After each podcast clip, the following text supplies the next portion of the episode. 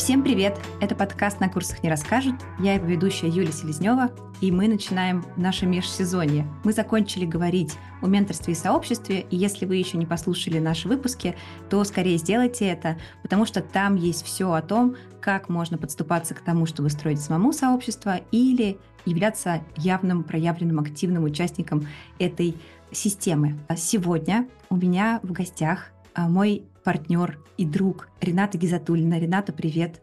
Привет, привет. И мы решили записать такой новый межсезонный э, эпизод про то, о чем каждый из нас сегодня работает, мечтает и думает. Ведь мы партнеры по компании Lab, которой я последние два года управляю и занимаюсь ее консалтинговой частью, развиваю и строю сообщество.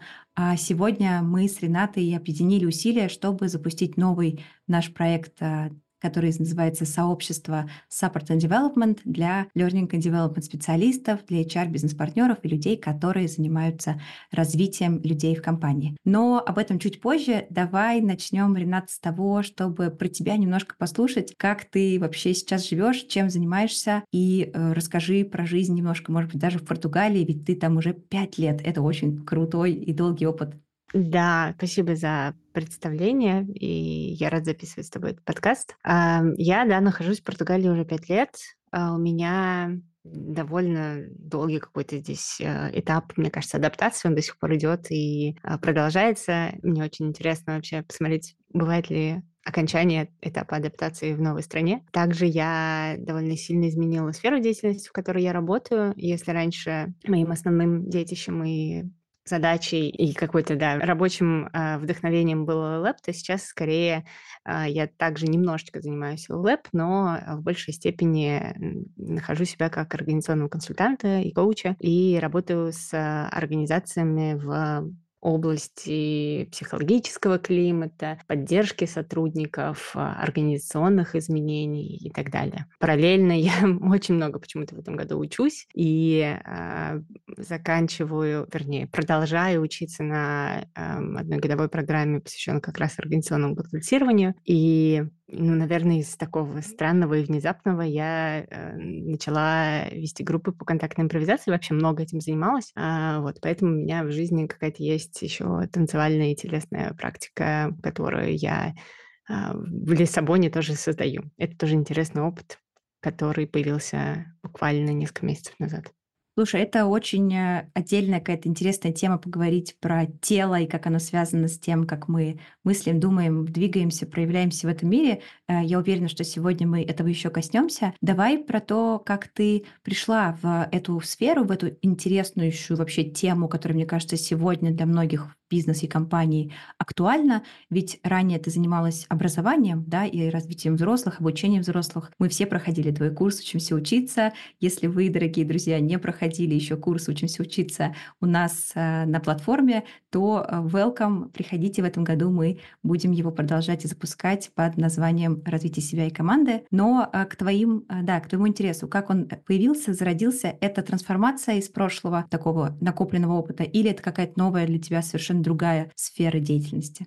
Про трансформацию это хороший вопрос. Э, мне кажется, с событий 22 года э, трансформировались почти все мои знакомые, все мои друзья, с которыми я работала, э, коллеги в образовании и вовне. И э, у меня так сложилось, что это совпало, но на самом деле у меня был довольно долгий путь э, выхода из конкретно образовательной части. Сначала я очень долго выгорала, 20, еще до 22 года. Мне кажется, что примерно год или даже два до этого у меня постоянно возникали вопросы вообще, хочу ли я этим заниматься как бизнесом, что мне нравится, что мне нет и у меня был такой постоянный процесс, когда я запускала какие-то проекты, они меня очень сильно вдохновляли, но по итогу это все приводило только к еще большему выгоранию. И я очень долго копалась и искала, в чем же вообще причина. Наверное, как я сейчас понимаю, что этот процесс был связан с тем, что мне просто образование стало немножечко меньше нравиться как э, ну, основная моя деятельность. Я все меньше видела в этом, ну вот как какой-то самый большой рычаг для изменения и в чем я конкретно могу помогать обществу, работать, э,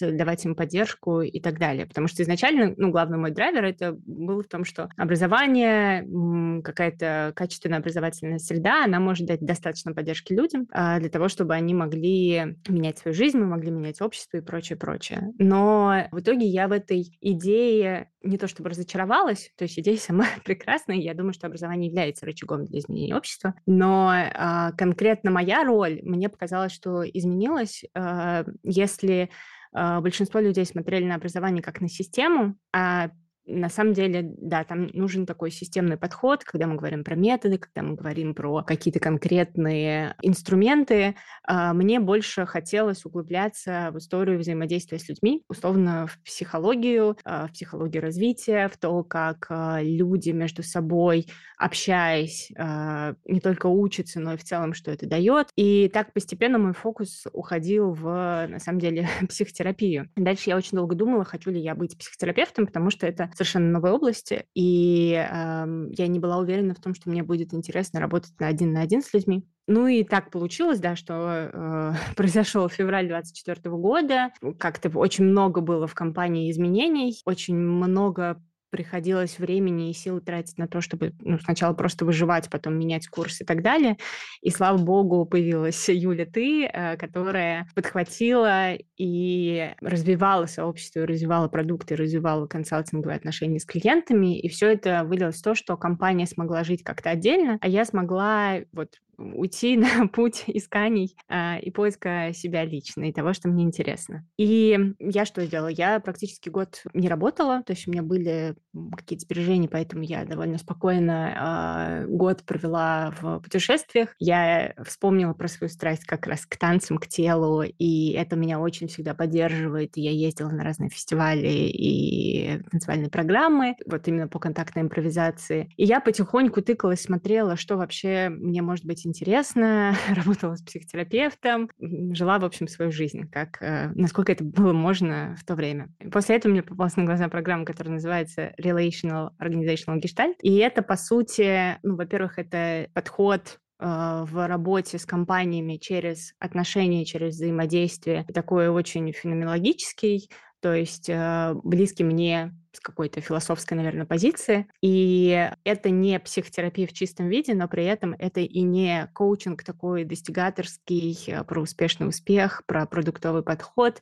И это то, что мне э, было очень близко. Я долго готовилась, изучала, что я хочу вообще в этой программе. И в итоге поступила, и вот сейчас э, учусь. Это программа в Оксфорде, и она мне очень помогла как раз тоже как-то нащупать, а чем я вообще хочу заниматься, и понять, э, ну и как-то обрести форму, наверное, в этом. Вот, поэтому я поняла, что мне интересно внутри компаний или сообществ, туда же относятся образовательные компании на самом деле, создавать и находить какие-то инструменты поддержки людей, не только образовательные, но и шире, и помогать компаниям меняться в более какую-то человеческую сторону.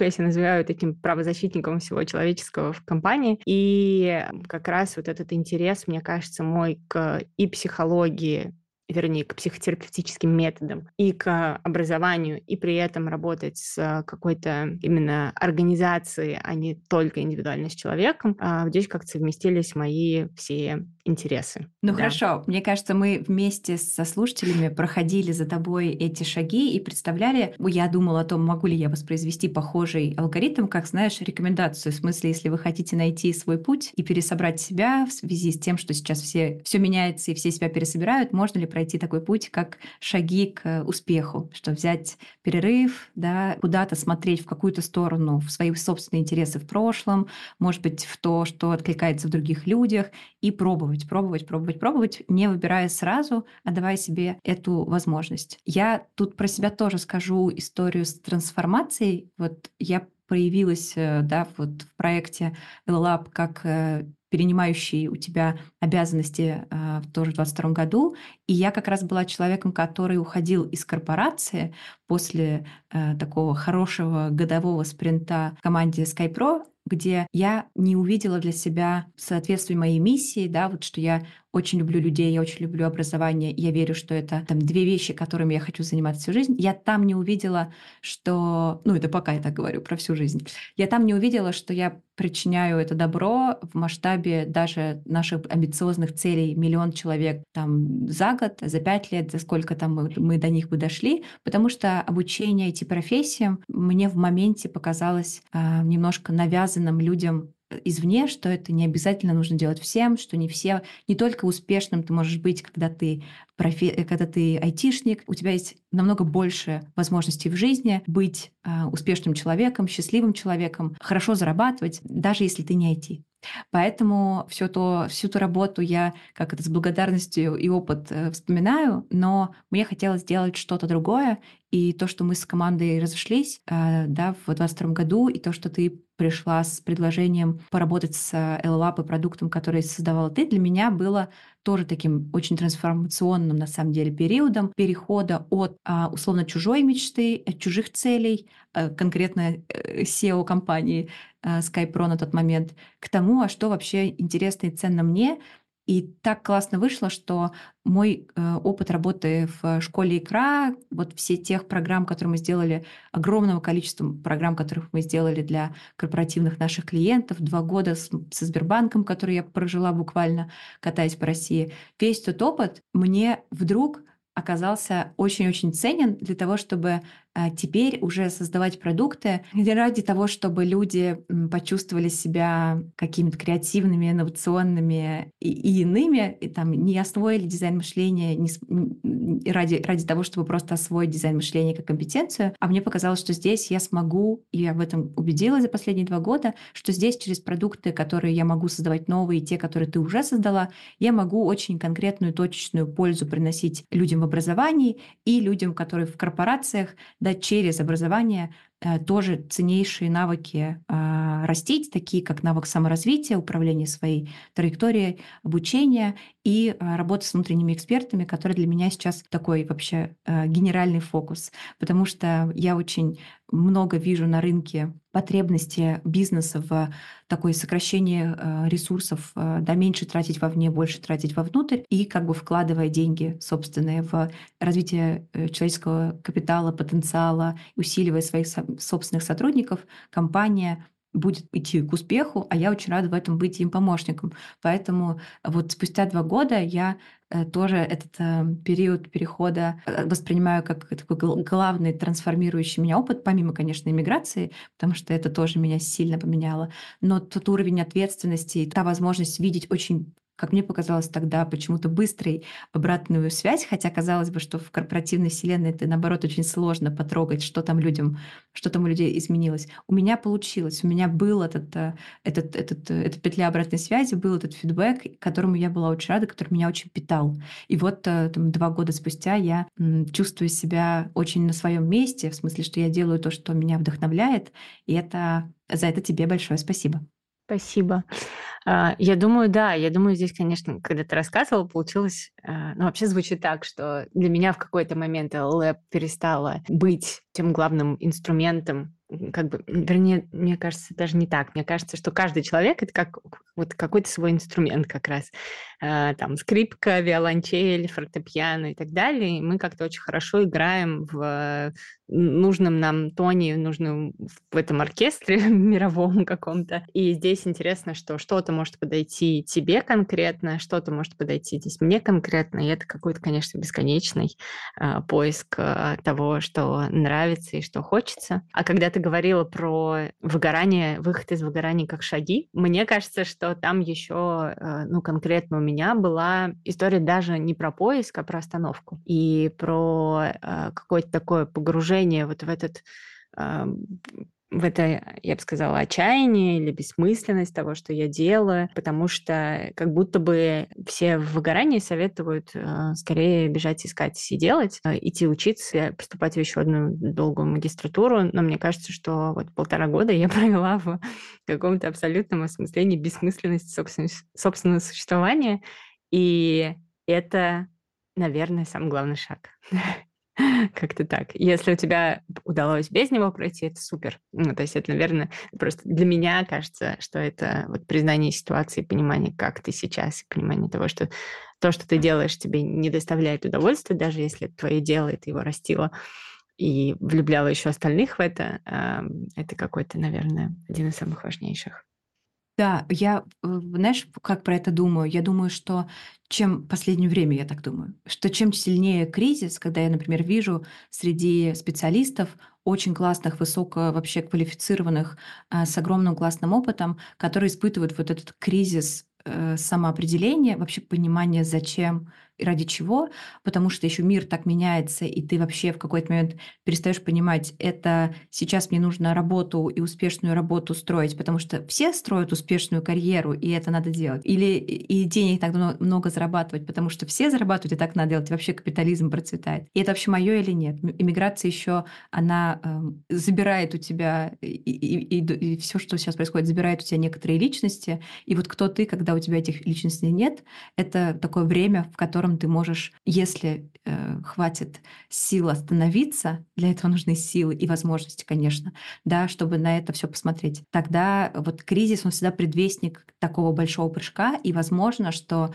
у тебя чем как бы чем сильнее ты вот замедляешься, чем сильнее ты останавливаешь все то, что э, отпускаешь все то, что у тебя было в жизни, тем проще тебе ну, это эмоционально сложнее, но это в, э, в итоге э, более честный такой диалог с собой и более масштабную картину ты можешь увидеть и не пропустить что-то искреннее твое хочу рассказать про сервис EasyStaff, который становится все более актуальным сегодня во время цифровых кочевников и удаленщиков. Фриланс не обошел стороной нашу сферу. Да, друзья, мы в образовании тоже вынуждены подрабатывать. По опыту друзей и коллег я знаю, что многие сотрудники корпоративных университетов, методисты и эксперты из образования поехали покорять другие страны. И это прекрасно. Прекрасно, что ни другая страна, ни другая валюта не стали препятствием для продолжения рабочих отношений. Именно благодаря таким сервисам, как EasyStaff, а он, кстати, международный, можно получать зарплату на карту в любой валюте, иметь гарантию работы по договору услуг услуг, устроиться на желаемую работу в России или за границей, не боясь отказа. Сервис EasyStaff не только для фрилансеров. Есть и оборотная сторона. Редеют ряды российских представительств иностранных холдингов. А ведь так важно в нашей сфере все так же поддерживать связи с международными практиками и расширять свою экспертизу, работой с иностранными брендами. Благодаря EasyStaff иностранный бизнес имеет способ оформления легальных отношений с сотрудниками из стран СНГ и выплат им компенсации на карты или счета, закрывающими документами, без НДС и с низкой комиссией за транзакцию. EasyStaff – это выставление оформление счетов, трудоустройство в ЕС, оплата и закрывающие документы в одном месте. Переходите по ссылке в описании, выберите одно из решений EasyStaff для фрилансеров или работодателей. А вот в организациях, на твой вкус, взгляд, как ты видишь, это тоже про кризисы компании, например, когда понимают, что изменения, ну, они уже нужны, это когда только назрел какой-то конкретный кризис, ведь во время того, когда все процветает, люди редко обращаются к обучению, к каким-то консалтингам, да, им кажется, что все хорошо работает, значит, надо просто на этом топливе дальше ехать. И вот как, на твой взгляд, это работает с изменениями в компании? Нужен ли до этого кризис и как его заметить? Мне кажется, когда у компании кризис, они чаще всего начинают искать э, инструменты вовне просто. Поэтому они обращаются к консультантам, поэтому они обращаются к новым каким-то форматам обучения, может быть. Но при этом э, изменения, они происходят всегда. Ну, то есть, э, на мой взгляд, и у людей тоже.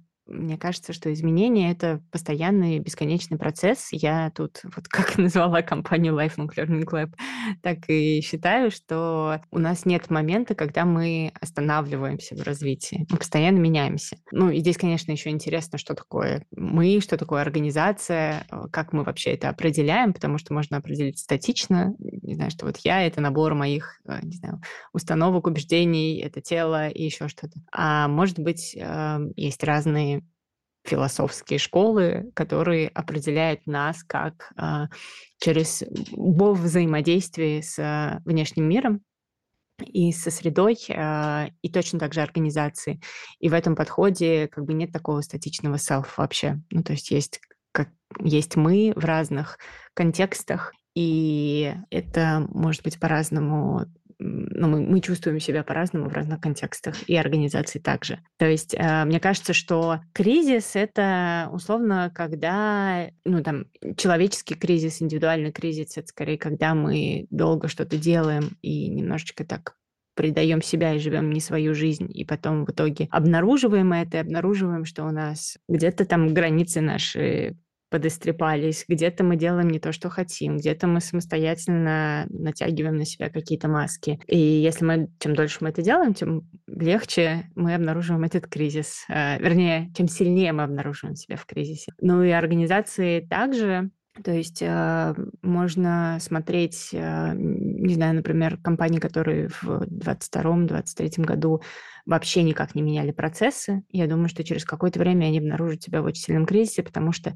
так как они делали по-старому, уже не будет работать, ну, потому что просто мир, контекст изменился. И важно, наверное, постоянно здесь меняться. И кризис, он как бы вот подчеркивает вот этот вот гэп между тем, как по-хорошему мы должны функционировать в контакте с реальностью и тем, что мы себе придумали, условно. Ну вот в образовании я вижу в процессе общения с нашими заказчиками, клиентами, коллегами, с людьми в сообществе, что они, они видят, как устаревают подходы прошлые, и чем ригиднее система, да, тем сложнее, э, и они хотят хотят меняться, хотят новые, новое все. Иногда это на языке э, людей звучит забавно, они называют это какими-нибудь трендами. Там, мы хотим чего-то нового, свежего, яркого. Хотя на самом деле, по-хорошему, да, может быть, чуть-чуть продуктового подхода, да, от потребности, а что там надо менять, зачем ради чего, и тогда, может быть, будет ответ приходить быстрее и более такой рабочий, чем просто ощущение того, что чего-то новенького а, хочется. С точки зрения образовательных а, форматов, например, я вижу это изменение в то, что все компании купили когда-то себе разных курсов, которые там асинхронно можно проходить, но наконец-то заметили, что это вроде как не то чтобы самый рабочий инструмент, и у людей вообще запрос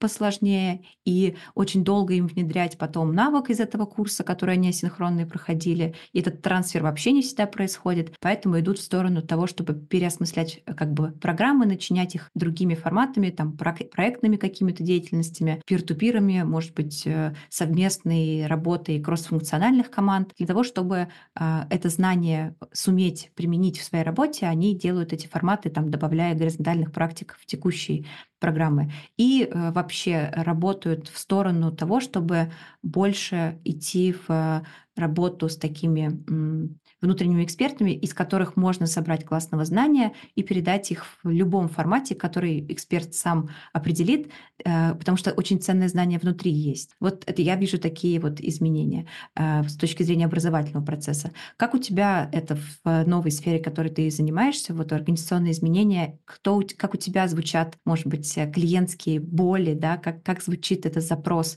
что нам нужно заниматься переменами, изменениями, мы нащупали это? Я сначала немножечко про другое скажу, про то вообще, как чаще всего в организациях придумывают и внедряют изменения. Чаще всего у нас есть какая-то верхушка, которая там топы, не знаю, которые говорят, нам нужны тренды и прочее. Дальше набирается группа поддерживающих их э, чуть меньше топов, э, каких-то руководителей, и они вместе дальше внедряют это все и дают сотрудникам то, что им, как кажется, им нужно. И это считается ну, наверное, основным форматом изменений, таким, такой линейным, мы спланировали, мы набрали амбассадоров, мы набрали последователей, которые помогут нам это все внедрять, и как бы мы считаем, что это будет работать. На самом деле, естественно, это не работает, потому что у людей вообще другая жизнь там внизу и другие э, проблемы. И мне кажется, вот, ну, то есть как человек, который занимается внедрением изменений, в первую очередь я смотрю на то, а вообще есть ли у людей энергия на эти изменения, есть ли у них у самих понимание того, что сейчас происходит, что для них сейчас актуально, и я имею в виду, наверное, там всю компанию, а не только верхушку. То есть вот та первая, наверное, проблема, которую ты озвучила, это вот этот вот стандартный подход изменений сверху вниз, когда мы что-то придумали, и давайте нам сейчас э, людям нужно это внедрять. Э, с точки зрения моих, наверное, подходов, да, я просто смотрю, где вот это происходит разрыв между тем, что делают люди вообще, что хотят люди, и а, как они себе объясняют. Ну, то есть, например, а, у нас есть изменения, связанные просто с контекстом даже. Вот компания релацируется, и а, внутри этой компании происходит, э, ну, там даже какие-то организационно появляются новые позиции, кто-то убирается, кто-то заменяется и так далее. И в какой-то момент компания может столкнуться с тем, что эти изменения как бы не принимаются сама даже формулировка в том, что изменения не принимаются другими, ну, их сотрудниками. И здесь э, вообще оказывается интересным поисследовать, а какое объяснение, ну, вообще про что думают сотрудники, какое объяснение они себе находят там, контекста мирового экономического э, действия руководителей. И вот здесь происходит разрыв. То есть вот это, наверное, основная какая-то история, с которой, мне кажется, я сталкиваюсь. Это, во-первых. Во-вторых, э, я конкретно начала заниматься историей с психологическим климатом, и там, ну, примерно то же самое. То есть э, отсутствие энергии, отсутствие действий, люди выгорают, люди устают, люди не доверяют, люди ругаются и перестают общаться между собой. И а, это все индикаторы в какой-то степени вот этого нездорового ну, нездорового в осуждающем смысле, ну, давайте, не, не очень верного, наверное, процесса вообще изменений. То есть оно идет как-то вот э, сверху вниз и очень сильно навязывается. Потому что основная парадигма, в которой работают, ну, даже там всякие организационные консультанты и коучи, это то, что изменения можно спланировать, они должны быть сверху вниз. У компании есть э, показатели, серия показателей, метрики, которыми мы можем все измерить. Ну, и такой машинный подход, э, как я прочитала в одной прекрасной книге можно его назвать еще продуктовым, но на самом деле это не так. Компания — это большая сеть взаимоотношений разных людей. И в, этой, в этих взаимоотношениях есть очень много всего. Есть э, расстановка силы в целом, иерархия, есть э, осмысление разных групп э, того контекста. То есть это такой компания в целом можно рассмотреть как тоже живую личность, организационный селф, и посмотреть на нее с этой стороны. И не думать о том, что это такая машина по созданию э, продуктов или услуг.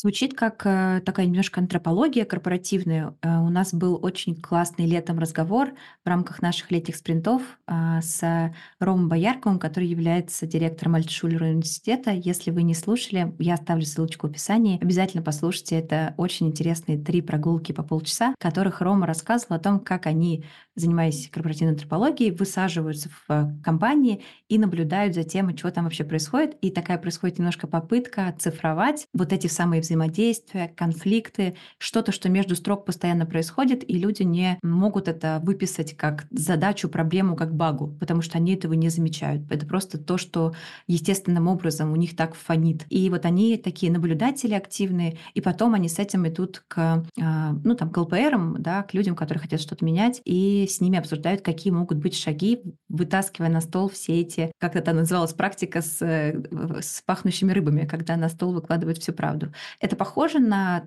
твой процесс? Ты тоже, в, скажем так, высаживаешься в команду, да, вот становишься какой-то частью а, ее, наблюдаешь за тем, что происходит внутри, или работаешь немножко все-таки со стороны? Вот это, мне кажется, как раз и основа. Очень интересное описание того, что такое корпоративная антропология. Мы это называем организационной психологией. Но в целом, вот в том подходе, который ты описала, есть представление о консультанте или о там, коуче, неважно, как называется, это может быть даже внутренний специалист, как человек, который приходит в компанию, и первое, с чего он начинает, это вообще он как бы проверяет свои ощущения, свое вот это понимание, чувствование компании и соизмеряет это с тем, что они в целом говорят.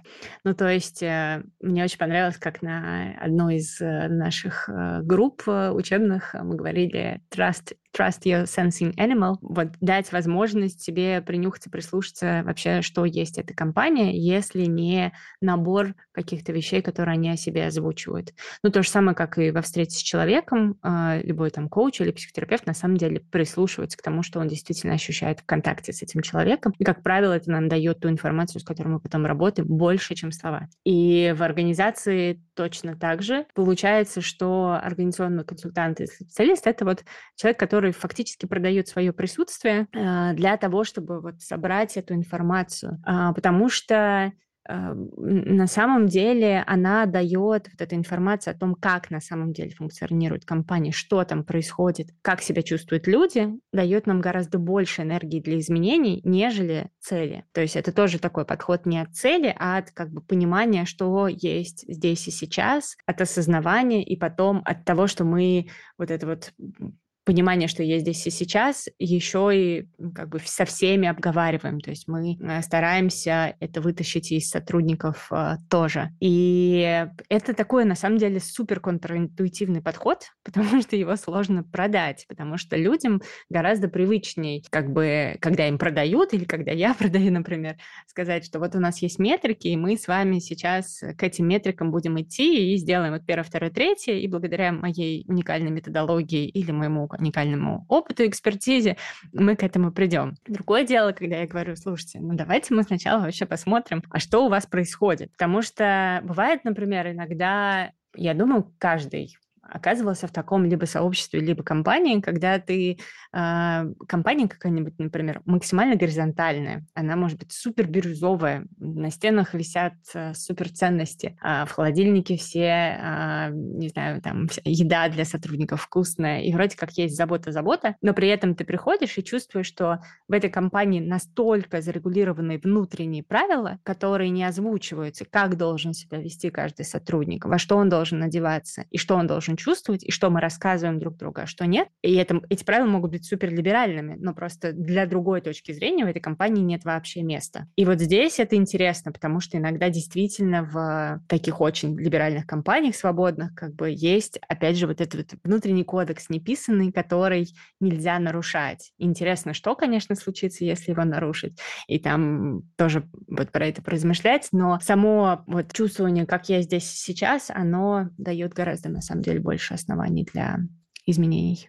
То есть сейчас много таких подходов появляется, это, например, подходы, ну вот, э, реляционный подход, в котором я работаю. Это подход, не знаю, если это лидерские какие-то программы, то это теория Ю или, например, Kinefin Framework. То есть таких подходов очень много. Ну вот корпоративная антропология, я думаю, тоже одно из этих. Там, где мы позволяем себе понять, как сейчас, в каком состоянии находится организация, а не убегаем сразу в будущее и в метрики.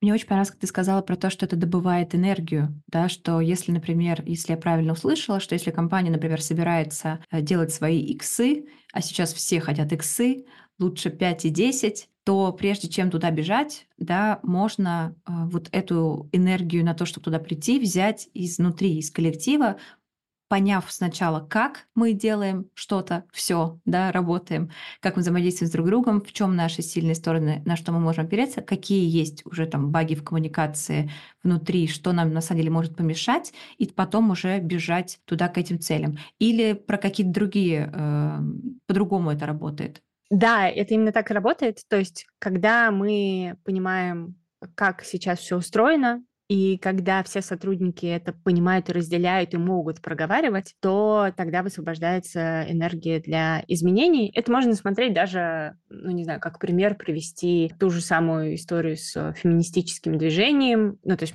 все это можно перекладывать на общественные какие-то изменения. Когда мы говорим а, про то, что делали феминистки в разные годы, включая сейчас, это чаще всего как раз донести до общества, как устроено сейчас. Ну, то есть это вот повышение осознанности в том, что есть такая проблема, в том, что есть такое ну, отношение, там дальше можно, не буду уходить в детали, но и повышение осознанности уже работает для изменений, для запуска этих изменений. И то же самое и внутри компании, и то же самое для человека. И еще, наверное, есть э, такая тенденция, что компаниям часто хочется какой-то неудобный опыт проскочить. Ну, например, я э, интервьюировала людей для статьи про психологический климат, и там э, явно была такая история, что компания ехала в какую-то мусульманскую страну, э, не помню, в Турцию, кажется, и э, у одной девочки не, не было,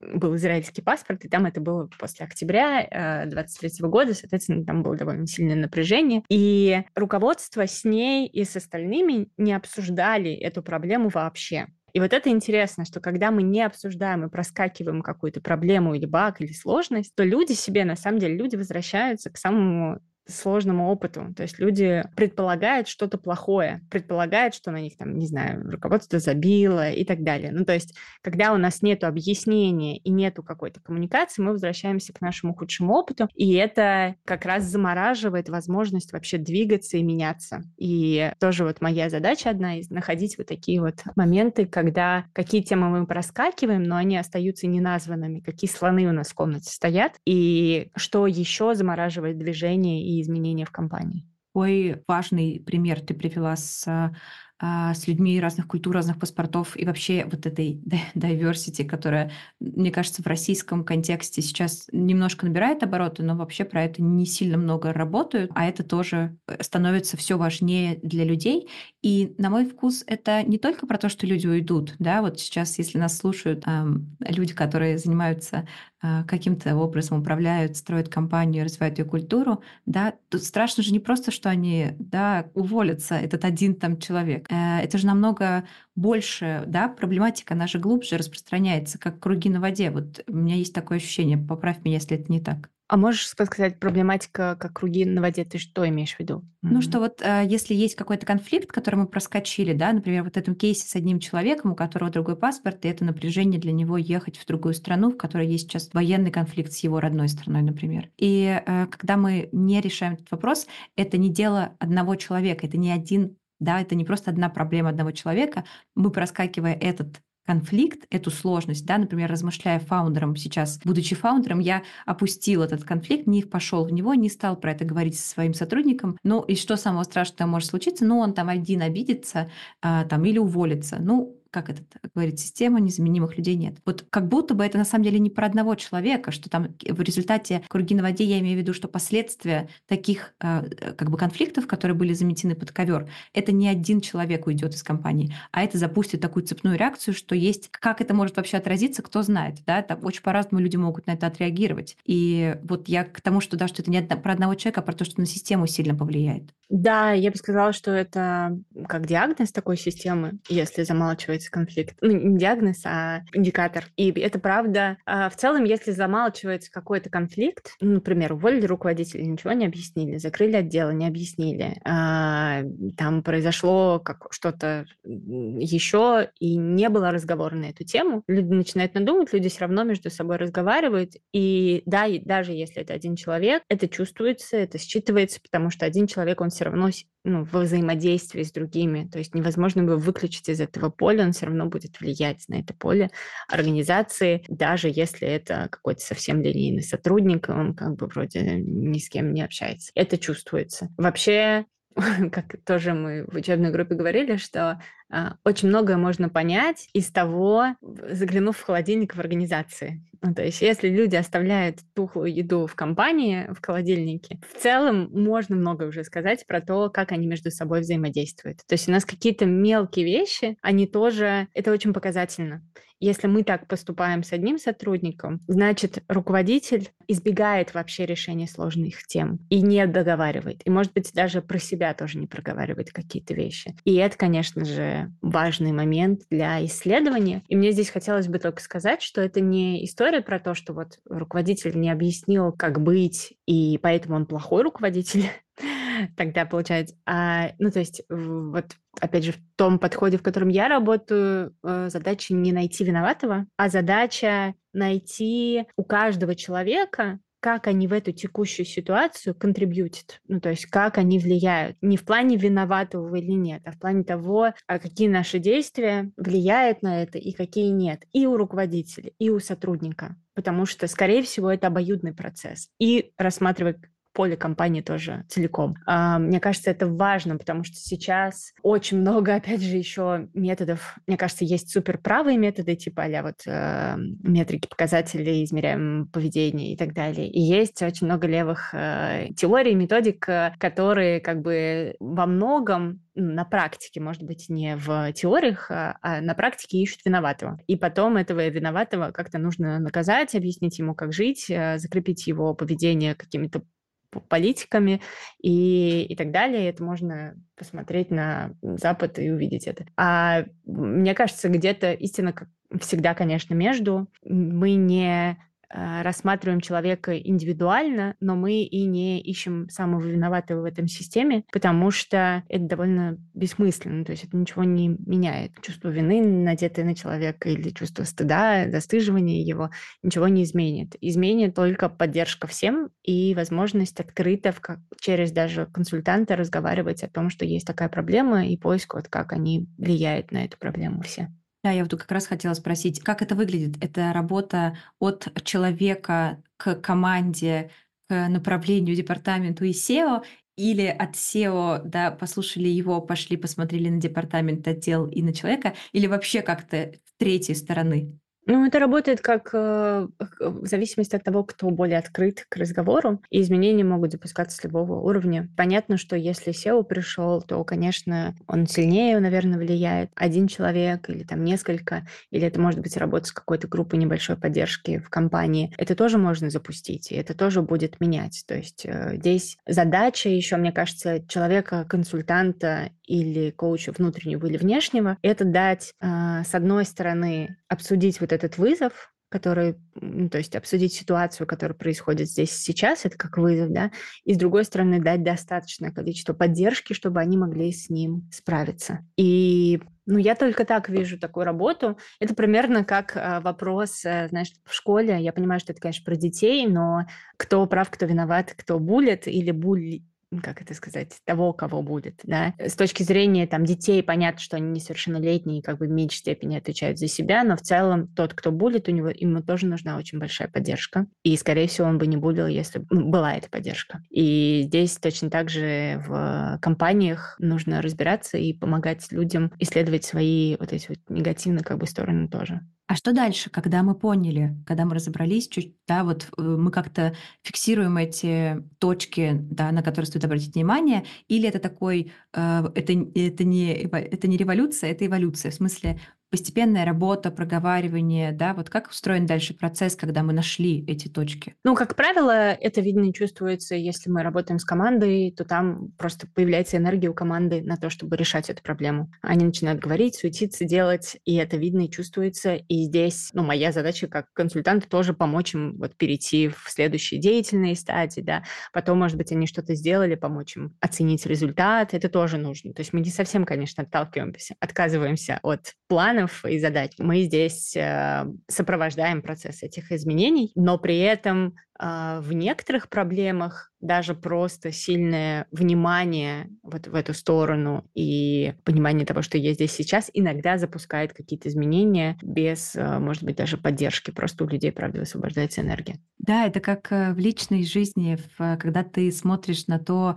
вдруг обращаешь в смысле свое внимание на какую-то область своей жизни, на какую-то привычку, которая тебе мешает, просто про это как-то начинаешь думать, размышлять, в эту сторону смотреть. Обычно там изменения происходят намного быстрее, чем когда ты да, в серой зоне ее держишь и, или тихо ждешь, что само все произойдет. Вроде как обратить иногда внимание, немножко налить этого внимания в задачу уже какие-то запускает процессы. А ты сказала про деятельность, да? Деятельный этап это называется или на как это называется в организационных изменениях? Он в разных системах по-разному там некоторые шаги, там, не знаю, планирование, действия, завершение, ассимиляция опыта и так далее. То есть здесь цикл опыта от осознания и понимания того, что происходит, до завершения и ассимиляции, он в целом, ну, такой понятный, как и в обучении, а, просто по-разному разные теории это объясняют. А обучение там может быть? Конечно. Ну да, иногда, э, ну какая-нибудь, представим, что компания, у них есть э, digital трансформация, а, которая просто это изменили было у всех, мне кажется. И там чаще всего, почему не всходят такие большие проекты с digital-трансформацией, потому что как раз нет первой части осознавания, а как мы сейчас действуем, нет разговора вообще у людей про это. А, но потом, когда появляется энергия, там могут, может быть и обучение, и мы можем... А, то есть обучение — это ресурс большой для изменений. Ну, то есть это один из этапов. Часто в больших, особенно компаниях, без этого сложно. Или закрепление, например, этого изменения тоже. Несколько раз у тебя прозвучала энергия сегодня, и очень хочется про это отдельно прям подсветить, что эта энергия, о которой мы говорим, это то, что люди, как сотрудники, хотят делать что-то, да, то есть они такие становятся субъектны, и вот у них есть э, э, это, это, это время, эта сила, она высвобождается, и они хотят что-то делать, и дальше э, ты вместе, например, с заказчиком, вы там создаете какой-то трек, да, то есть вы, вы эти ресурсы предоставляете, возможности, чтобы они их уже брали как бы сами. Ну да, да, да. Здесь скорее, если все понимают, о чем это изменение, что оно для них значит, и почему им это сейчас важно, и со всеми вот есть прошел этот этап осознавания вообще, где они находятся, то дальше, конечно, энергия это, да, я хочу решить эту проблему. Это так работает, например, медиация конфликтов. Часто для того, чтобы людям решить какой-то сложный конфликт, им нужно понять, что сейчас происходит, а потом они такие быстро, все, у них появляется энергия для того, чтобы это решить действительно и закрыть этот вопрос, закрыть этот э, процесс. Э, вот э, на днях мы с тобой выступали в Universal University и рассказывали про каждый из своих да, тематических э, подходов, про темы, с которыми мы работаем. И я там упоминала, что, например, горизонтальные практики, чем хороши для компании с точки зрения обучения, что там есть вот этот эпик момент, когда люди осознают свою цель в обучении через призму того, что им ценно и, и как это влияет на компанию. То есть случается этот матч между тем, куда бежит компания и куда бегу я. И обучение становится как бы просто инструментом, э, да, таким шагу, шажком, этапом в этом, в, этом, в этом беге. И это очень круто как бы актуализирует для человека выбранный им там этот курс, программу, да, потому что он понимает, зачем он сейчас тратит это время и куда это все приземляется. Ну да, мне кажется, в целом горизонтальной практики, то, что ты делаешь, то, что в LLab мы делаем, а, комьюнити, менторинг, как правило, помогает вот этот цикл изменений тоже пройти. И комьюнити еще и обеспечивает достаточную поддержку, чтобы эти изменения случилось. Поэтому мне кажется, что горизонтальные практики, как такой способ даже работы и внедрения изменений, тоже очень хороший инструмент, а, если его правильно, конечно, применять. Особенно комьюнити и вообще разные сообщества, где люди могут прийти и поговорить, если у них есть достаточно открытая коммуникация. То есть если культура позволяет, то там мы можем внедрять комьюнити, и тогда мы получаем очень хорошие результаты. Если культура, ну, если в компании в самой как бы внутри компании коммуникации не развиты должным образом, то, конечно, комьюнити там не очень поможет. Здесь нужно работать немножко другими вещами. Да, и мне кажется, это отличное место для того, чтобы э, рассказать нашим слушателям о том, что если вы внедряете изменения, работаете с а, организационным климатом, а, с культурой вашей компании и или занимаетесь тем, что переделываете, трансформируете процесс обучения, подбираете новые форматы, идете в сторону горизонтальных, а, таких неформальных, недирективных форм обучения в компании, то мы запустили сообщество для таких специалистов, для которых, мне кажется, это станет средой, которая поддержит их в том начинании, которое они в этом году, например, поставили себе с точки зрения годовых целей. Мы мы в нашем сообществе для HR-бизнес-партнеров L&D и TND и руководителей, которые занимаются обучением и развитием своих сотрудников. Хотим создавать а, поддерживающие группы в формате мастер-майнд. Рената будет говорить с вами и работать с вами про организационную психологию, про климат в компании. Я, Юлия Селезнева, будет помогать вам в том, чтобы трансформировать процесс обучения, подбирать форматы и идти в сторону недирективных форматов и форм обучения вашей компании. А вы друг для друга станете источником обратной связи на те кейсы, которые вы а, можете озвучивать, и идеи, которые вы еще не реализовали, но которые нуждаются в том, чтобы э, да, в какой-то чужом опыте, в чужом мнении услышать его от коллег по рынку из других компаний. Да, мне кажется, в этом плане внешняя комьюнити для специалистов э, с какими-то одинаковыми проблемами и задачами, это тоже очень, это очень поддерживающая такая среда. То есть то, что я наблюдаю, мне кажется, и Юль, наверное, ты тоже, э,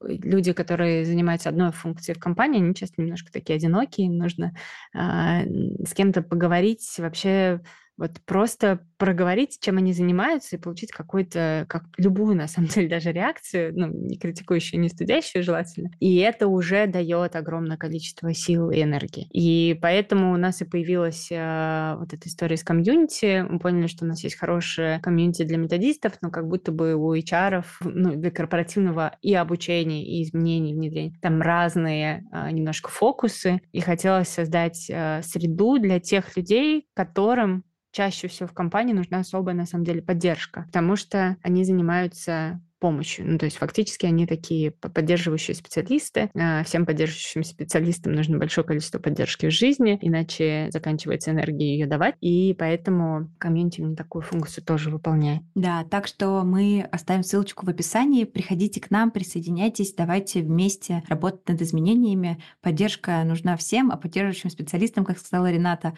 особенно. Она у нас э, для вас есть. Ну что, мне кажется, что это получился а, хороший разговор про то, как люди могут заметить, да, вот эти конфликты, увидеть сложности или не замечая того, что происходит, чувствовать, что в компании есть что-то, про что хотелось бы поработать. Если у вас в планах построить большую компанию из маленькой, сделать этот переход, вообще масштабирование, мне кажется, это одна из ключевых историй, который, с которой как будто бы это работает. Поэтому я сегодня несколько раз проводила эти примеры, потому что сама вижу, как эти компании нуждаются в том, чтобы разобраться, кто мы есть, прежде чем бежать дальше. Вот, мне кажется, это было полезно, и я очень надеюсь, что а, наши слушатели ходят из этого разговора с собственными мыслями, а как у меня, да, и думают о том, а что делать дальше, может быть, а, про это стоит как-то, да, вот то самое внимание куда-то направить, чтобы там произошли эти изменения. Скажешь какое-нибудь завершающее слово? Да, да хочется всем на самом деле пожелать э, удачи. Время такое, что, что просто нужно желать удачи. Э, я для себя во время работы э, и вообще мысли о разных изменениях нашла новый смысл в том, что в целом через те подходы, которых я, которыми я занимаюсь, можно создавать и менять общество, и создавать разные социальные изменения тоже. И вот в ситуации какой-то часто беспомощности перед э, новостями, э, в которой мы находимся, это важно искать свои способы э, влиять и понимать, что даже если вы делаете что-то очень маленькое, и даже если вы делаете что-то совершенно как бы для, в масштабах, не знаю, страны и мира не очень заметное, это все равно запускает какой-то цикл изменений э, в одном человеке, в двух, в трех и так далее. И неважно, что вы делаете, вы пишете книгу, вы обучаете сотрудников компании, или вы сейчас э, просто решили остановиться в своей деятельности и посмотреть, а что вокруг, а что в реальности существует. Спасибо Такое. тебе большое. Очень классное завершение. Спасибо, дорогие Привет, слушатели, спасибо. за то, что послушали. И до встречи в новых эпизодах. Пока-пока. Пока-пока.